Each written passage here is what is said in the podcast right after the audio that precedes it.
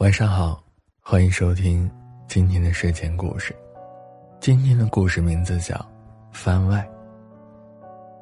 关羽写了很多番外，写现实生活的那种，但看过这些番外的，却只有他一人。至于为什么只有他一个人看过，那是因为他觉得这些番外似乎有些神奇的魔力。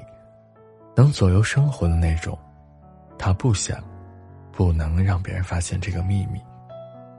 关月第一次发现自己有这种力量的时候，是在初三，那算是他生活中的第一片番外。当时他喜欢上一双溜冰鞋，太贵，家里没钱买，他也懂事的没骑过，只是在笔记本上写上。不久后，那家店里。有促销抽奖活动，关月抽到了一等奖，是那双他梦寐以求的溜冰鞋。现实太过现实，可幻想可以天马行空。那双溜冰鞋是关月在他的笔记本里做的第一个梦。没过几天，令关月都想不到的是，那家店里真的有抽奖活动，一等奖。就是那双溜冰鞋。接下来的一天，对他来说就像是云里雾里。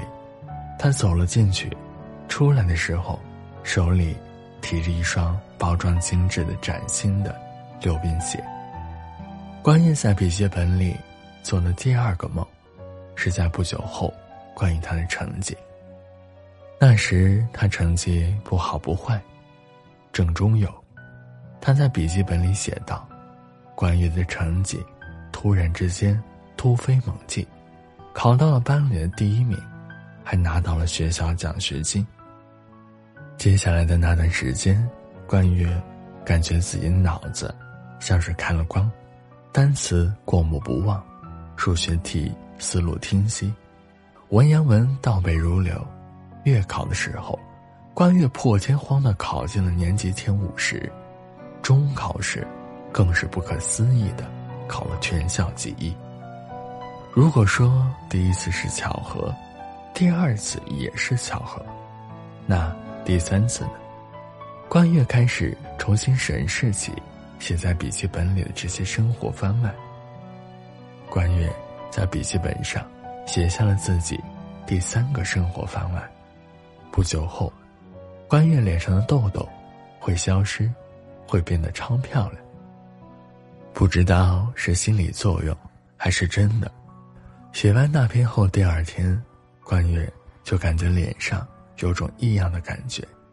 这种感觉持续了一个多月，关月脸上的痘痘渐渐消散，连痘印都无影无踪，整个人也变得又有气质又漂亮。关月后来又试了很多次，只要是出现在那笔记本上的。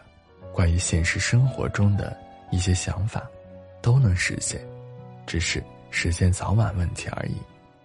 那段时间以后，关月就开始坚持写日记，他逐渐爱上了写东西的感觉。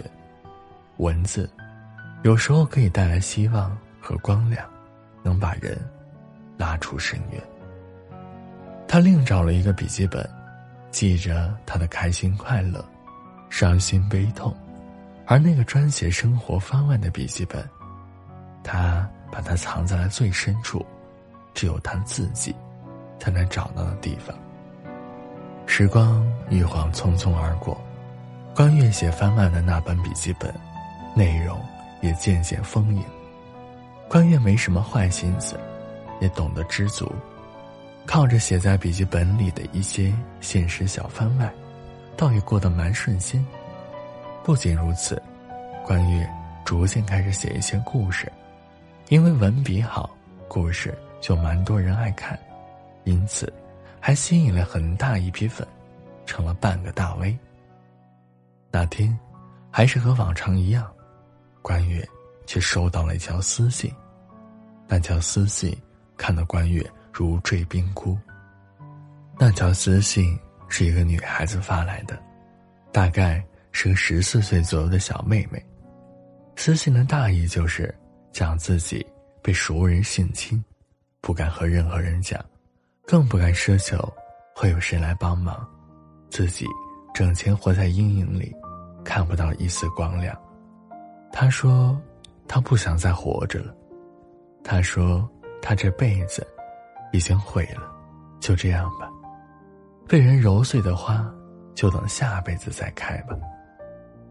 关月慌了神，他急急忙忙回了消息，他怕晚了，就一切都晚了。一秒，两秒，一分钟，两分钟，关月脑子里一团懵。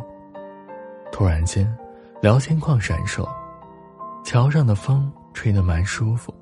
看着你的文章，我突然想活着，起码再活着看看。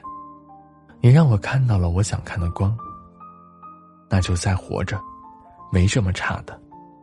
我爱你，还有那么多人，大家都深爱着你。那头沉默不语。我帮你写篇番外好不好？是你的专属，私人定制哦。那一言为定。良久，那边再敲下几个字，关于心头的石头，终于落了地。关月抽出藏在抽屉里最深处的那本笔记本，写道：“后来，他遇到那个深深爱着他的人，他不在意他的过去，他小心翼翼的保护着他。原来，在冬日被揉碎的花，在春天还会再盛开。从前，他总觉得自己被恶魔毁掉了，但……”他现在才明白，恶魔摧毁的，是他披着肮脏皮囊下自己。关月把这番番外整理了一份，发给了那个妹妹。谢谢你。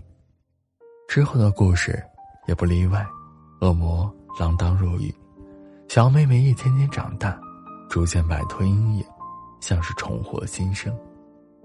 那后来呢？关月下意识的问自己一句。没记错的话，小妹妹摆脱阴影之后，他已经很久很久没再关注过她了。点开那个妹妹的社交圈，几乎都是她的生活日常，很温馨。频频出镜的，还有一个阳光帅气的男孩子。